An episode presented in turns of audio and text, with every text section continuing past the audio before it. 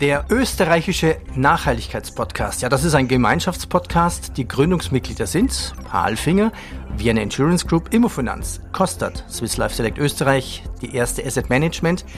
Und der Nachhaltigkeitspodcast ist auf Börsenradio.at und den üblichen Podcast-Downloadquellen zu hören.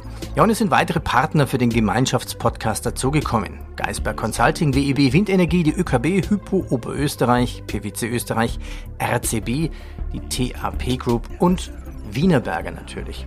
Ja, und aus dem Börsenradiostudio begrüßt Sie Peter Heinrich. Unser Thema heute 100% Biodiversität. Nachhaltigkeit ist nicht nur ein bisschen Klimaschutz. Im eigenen Unternehmen bemüht sich Wienerberger um mehr Biodiversität. Ich grüße Heimo Scheuch. Hallo, grüße Sie. Hallo, schönen guten Nachmittag und viele Grüße aus Wien. Herr Scheuch, üblicherweise bitte ich ja meine Gäste, sich in diesem Nachhaltigkeitspodcast sich immer selbst so ein bisschen vorzustellen. Wir kennen Sie jetzt aber schon aus vielen, vielen Interviews zu Bilanzberichten quasi als CEO. Sind Sie jetzt auch Biodiversitätsmanager quasi? Also das würde ich jetzt nicht so bejahen. Mir liegt sehr viel an der Biodiversität und Sie wissen ja, dass ich weit über 25 Jahre in dieser Branche tätig bin und jedes Mal begeistert es mich aufs Neue, was wir an unseren Standorten alles tun können, um die Biodiversität zu verbessern und eben das allgemeine Wohlbefinden unserer Leute am Standort, aber auch den ganzen Stakeholders herum zu verbessern. Insofern können Sie auch sagen, dass ich sicherlich einer derer bin. Da gibt es ja viele, das sind ja über 18.000 mittlerweile im Unternehmen, die dazu beitragen, aber ich trage natürlich auch meinen Teil dazu. Es macht natürlich auch ein bisschen Sinn, immer zu klären, worüber man eigentlich genau redet. Ich habe mal nachgeguckt. Was ist denn Biodiversität? Also hier geht es im Prinzip um Artenvielfalt, die Vielfalt innerhalb eines Lebensraumes sowie wie viele Pflanzen und Tierarten gibt es auf diesem Gebiet. Biodiversität ist so das gesamte biologische Gebilde, Vielfalt inklusive Genen, Arten, Lebensgemeinschaften und Lebensräumen. Wie viele Standorte haben Sie eigentlich weltweit und kann man sich das überhaupt vorstellen? Von wie vielen Arten sprechen wir da? Von Tieren und Pflanzen? Wie kann ich mir das Ganze vorstellen? Also grundsätzlich können Sie sich das so vorstellen. Wir betreiben derzeit über 220 Standorte, das vor allem in Nordamerika und Europa. Und an diesen Standorten werden verschiedenste Produkte produziert. Sie wissen auch, dass wir als Zielunternehmen einen Großteil unserer Produktionsstandorte auch eben Ton entnehmen an diesen Standorten, Rohstoffquellen lokal und die dann der Produktion zuführen. Somit sind das Standorte, die sowohl produzieren als auch abbauen. Und hier ist es sehr wichtig, wenn man sich die Biodiversität so vorstellen kann, dass wir der Natur gewisse Sachen entnehmen. Ist das Ton, ist das Wasser, ist das auch die Luft? Und der Natur etwas zurückgeben wollen. Das kann durchaus durch Bäume, durch Pflanzen, durch die Vielzahl der Tierarten sein, um hier Lebensräume zu schaffen. Lebensräume, die diesen Lebewesen wieder ein natürliches Habitat bieten. Und das ist es, was uns treibt und indem wir einen aktiven Beitrag dazu bringen wollen, dass die Biodiversität wieder erhalten bleibt, beziehungsweise wieder steigt. Sie wissen, das ist ja ein allgemein bekanntes Thema, dass zum Beispiel ohne gewisse Lebewesen, nehmen wir die Bienen zum Beispiel, eine Bevölkerung sowie die Menschen auf dieser Erde überhaupt gar nicht überleben können. Schauen wir doch mal in Ihren Nachhaltigkeitsbericht rein. Übrigens muss man wirklich loben, es ist ein super Nachhaltigkeitsbericht. Ich habe selten einen so guten gesehen.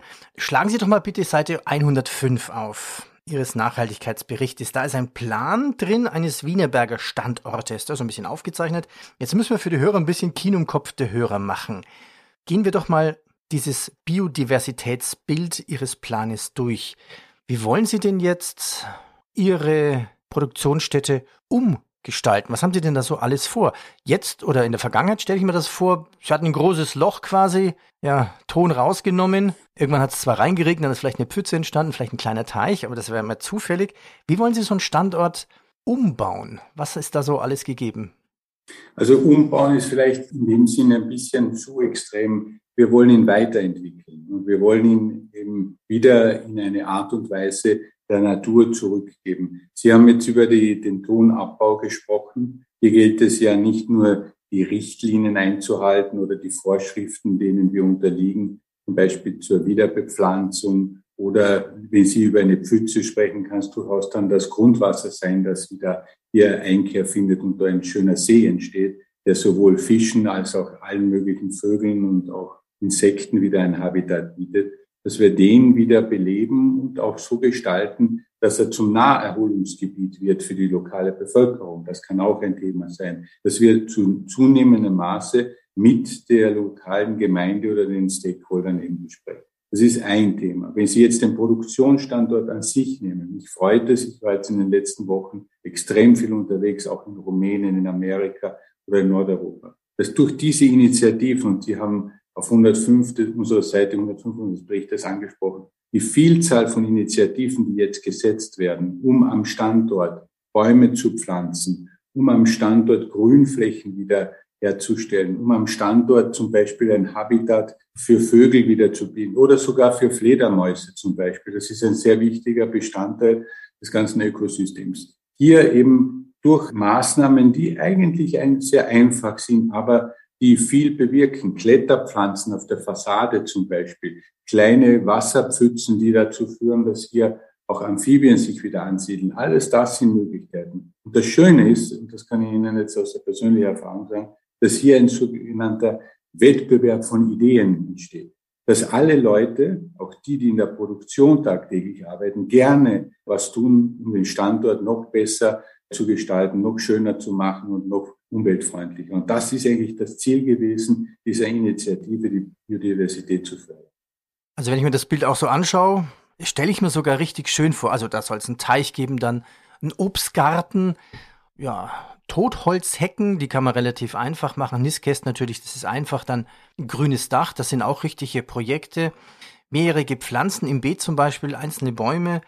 Heißt das, Sie brauchen für jeden Standort so eine Art Gärtner oder zumindest mal einen Biologen, der drüber schaut, ob das auch richtig ist, was Sie so tun, der die Baumaßnahmen dann durchführt und dann, wie geht's weiter? Wer macht die Betreuung? Also grundsätzlich ist das Schöne daran, dass das ist diese Verantwortung den Menschen wieder zurückzugeben. Sie wissen ja, dass wir gesellschaftspolitisch viele Diskussionen haben, warum wir den Bezug zur Natur so verloren haben als unter Anführungszeichen zivilisierte Gesellschaft. Hier geht es darum, Eigenverantwortung wieder in den Vordergrund zu stellen. Und das Schöne ist, dass die Menschen, die am Standort arbeiten, hier diese Aufgaben erfüllen und übernehmen. Ganz natürlich. Und das ist äh, eben, glaube ich, auch ein wichtiger Aspekt. Wenn man stolz ist auf seinen Standort, dann gibt man dem auch was zurück. Und hier braucht man jetzt keinen extra Gärtner, hier braucht man keinen extra Verantwortlichen, weil wir auch in der Wienerberger keine Schreibtischstädter sind, sondern wirklich aktiv Arbeitende. Und das freut mich, dass hier vom Werksleiter angefangen bis zum Innendienst und bis zu den Leuten, die an der Produktionsmaschinen arbeiten, hier mit aktiv mitgestalten. Und das ist, glaube ich, das Hauptaugenmerk, auf das wir uns Wie kommt das an? Wird das wahrscheinlich gut angenommen? Das wird sehr gut angenommen und sie sind sehr stolz. Ich kann mich jetzt erinnern, wir waren vor zwei Wochen in Rumänien, wie der, wie der Fabriksleiter der Lokale gesagt hat, ja, es war gerade jemand da von der rumänischen Forst und der hat gesehen, was wir da alles tun und was wir da pflanzen. Der war begeistert und der hat uns sogar noch geraten, hier zum Beispiel einen speziellen Baum auch noch mitzupflanzen. Das heißt, das sind schon sehr, sehr, würde ich sagen, bereichernde Momente. Und so lernen die Menschen ganz natürlich wieder auf eine Art und Weise mit diesen Themen umzugehen. Zum Beispiel hat er mir erzählt, er hat dort wieder zehn Vogelbeerbäume gepflanzt, weil Vogelbeere natürlich wieder für die, für den Vogelbestand dort auch und als Nahrungskette wieder sehr wichtig sind. Und sehen Sie, das sind Themen, die unsere Großväter oder Großmütter alle schon noch kannten, die wir leider verlernt haben. Und so kommt das würde ich schon sagen, spielerisch und natürlich wieder zurück zu den Menschen. Und das ist das Ziel der Initiative. Jetzt sind Sie ja weltweit tätig. Ist das denn überall möglich? Also Sie haben ja mehrere Standorte außer als nur Ziegeln. Geht es an jedem Standort, da einen Garten zu bauen? Ja, es geht an jedem Standort. An unserem indischen Standort pflanzen wir Mangobäume und in unseren texanischen Standorten pflanzen wir halt Eukalyptusbäume. Das ist ja nicht jetzt äh, deshalb schlecht oder gut, sondern es ist deshalb, es klimatisch und von der ganzen Topografie und von, der, von dem Klima unterschiedlich ist. Und um das geht es. Das heißt, wir sind ja ein regional agierendes Unternehmen, sind dort eingebettet und es geht darum, die regionale Biodiversität zu fördern. Also ich selbst kenne ja zufällig zwei nicht mehr existierenden Tongruppen hier von Ziegelbrennereien. Da war ich als Kind auch immer wieder unterwegs, habe dann so Versteinerungen gesucht. Wenn Sie jetzt eine Tongrube aufgeben oder wenn Sie damit arbeiten, hm, Frage eins: wie viele Jahre können Sie eigentlich mit einer so einer Tongrube im Schnitt arbeiten? Und wie kann man eigentlich vorgehen? Muss man es dann in Segmente einteilen? Also Segment 1, ich hole da jetzt aktiv Erde raus. Segment 2, hier lasse ich alles Natur als Rückzugsort noch für die Tiere. Dann Segment 3, das wird irgendwie vorbereitet zur Benutzung. Und Segment 4, 5, da beginnt jetzt dann die Renaturierung. Ja, grundsätzlich ist es ganz unterschiedlich, weil die Beschaffenheit topografisch gesehen in vielen Regionen Europas und Nordamerikas durch die Eiszeit so ist, dass die Mächtigkeit, das heißt das Volumen des Tons unterschiedlich. Aus der Region, wo Sie kommen und ursprünglich da geschaut haben, das kann durchaus Mächtigkeiten bis zu 20, 30 Meter geben. Das heißt, da kann man bis 20, 30 Meter tief graben, hat immer noch qualitativ hochwertigen Ton. Es gibt dann andere auch, wo es nur zwei oder drei Meter sind. Das ist grundsätzlich unterschiedlich.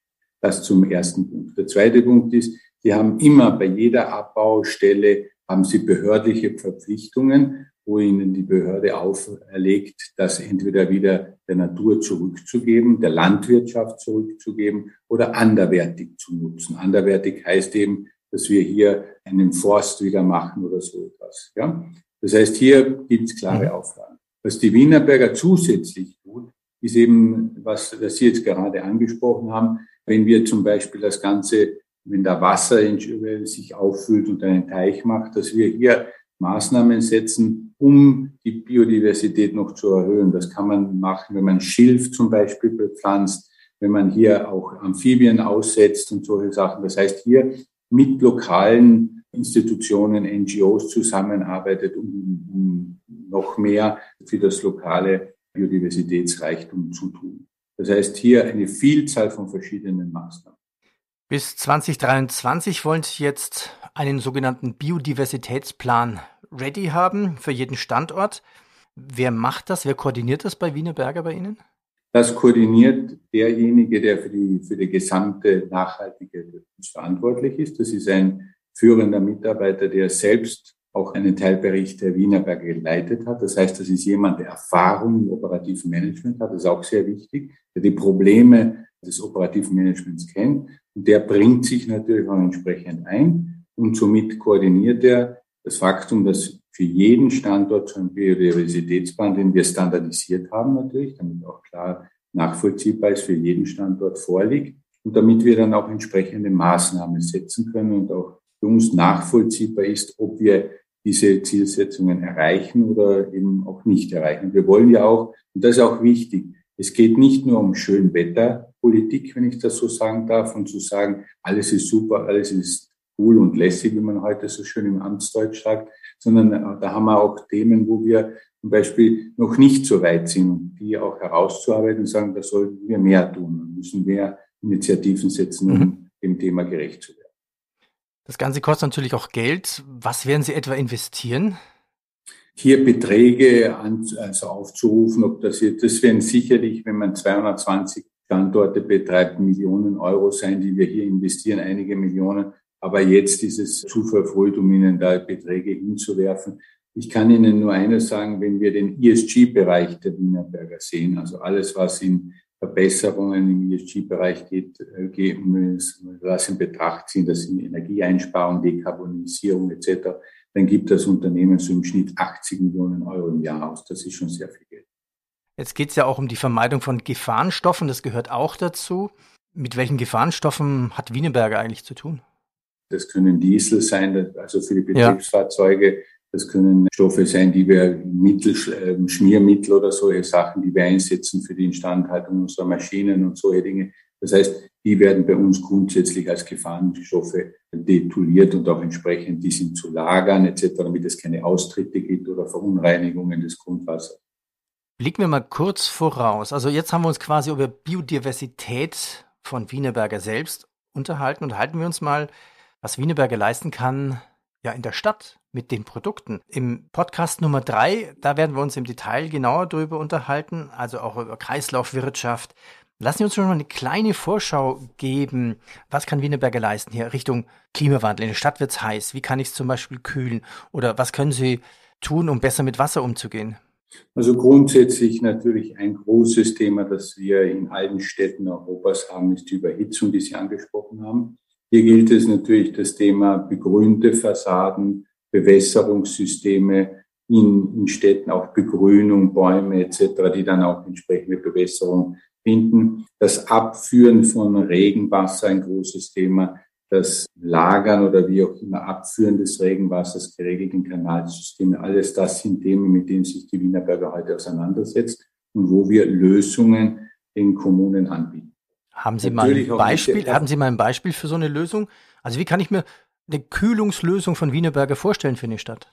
Naja, eine Kühlungslösung können Sie sich so vorstellen, wenn wir zum Beispiel jetzt Bewässerungssysteme für innerstädtische Begrünung liefern. Das ist ganz klar. Wenn wir für Fassaden eine Bewässerung für begrünte Fassaden, ein Bewässerungssystem liefern. Das sind alles heute schon äh, technologisch ausgereifte Lösungen, also sogenannte Smart-Lösungen, die zu bestimmten Tages- und bestimmter Erwärmung eben das Wasser liefern für diese begrünten oder gekühlten Fassaden. Das ist ein Thema.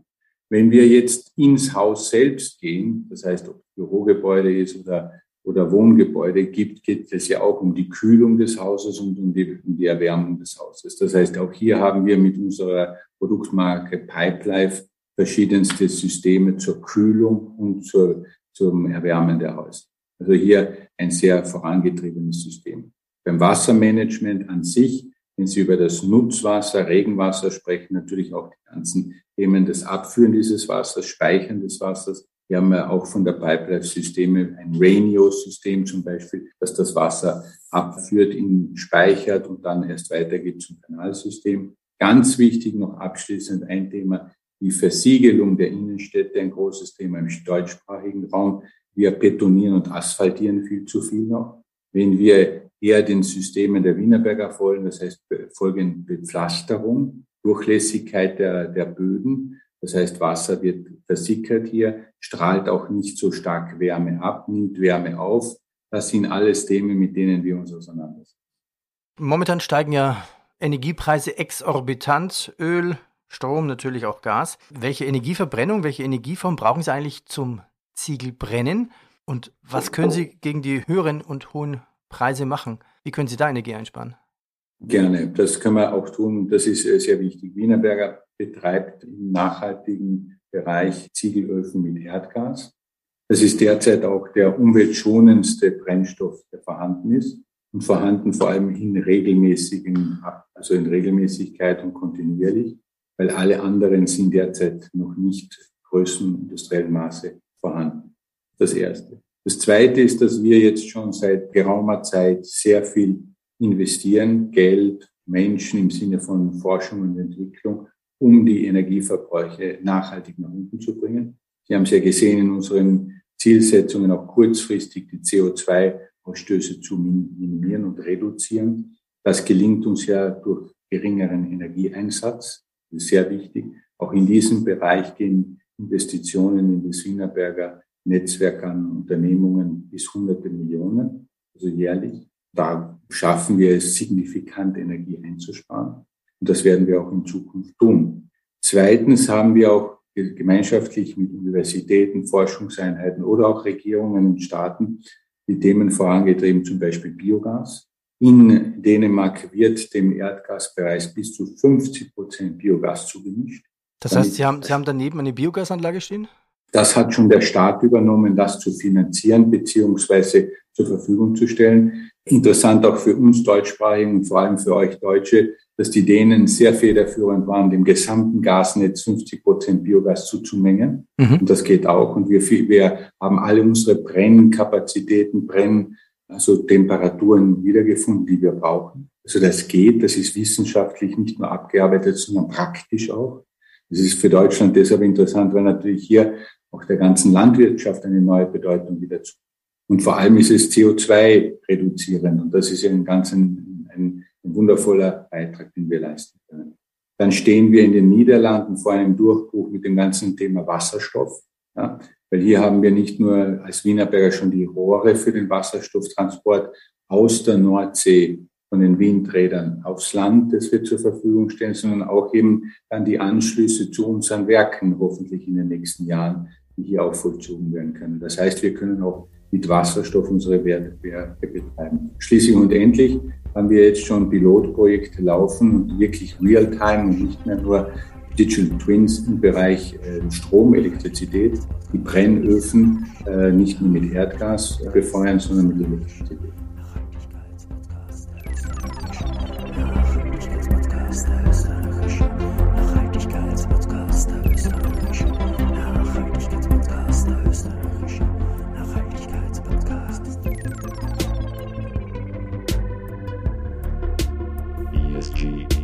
Herr Scheuch, dann sage ich schon mal vorläufig Danke. Der österreichische Nachhaltigkeitspodcast ist ein Gemeinschaftspodcast. Die Gründungsmitglieder sind Paul Finger, Vienna Insurance Group, Immofinanz, Kostat, Swiss Life Select Österreich und die erste Asset Management. Ja, und der Nachhaltigkeitspodcast ist auf Börsenradio.at und den üblichen Podcast Download Tankstellen zu finden. Ja, und es sind weitere Partner für den Gemeinschaftspodcast dazugekommen.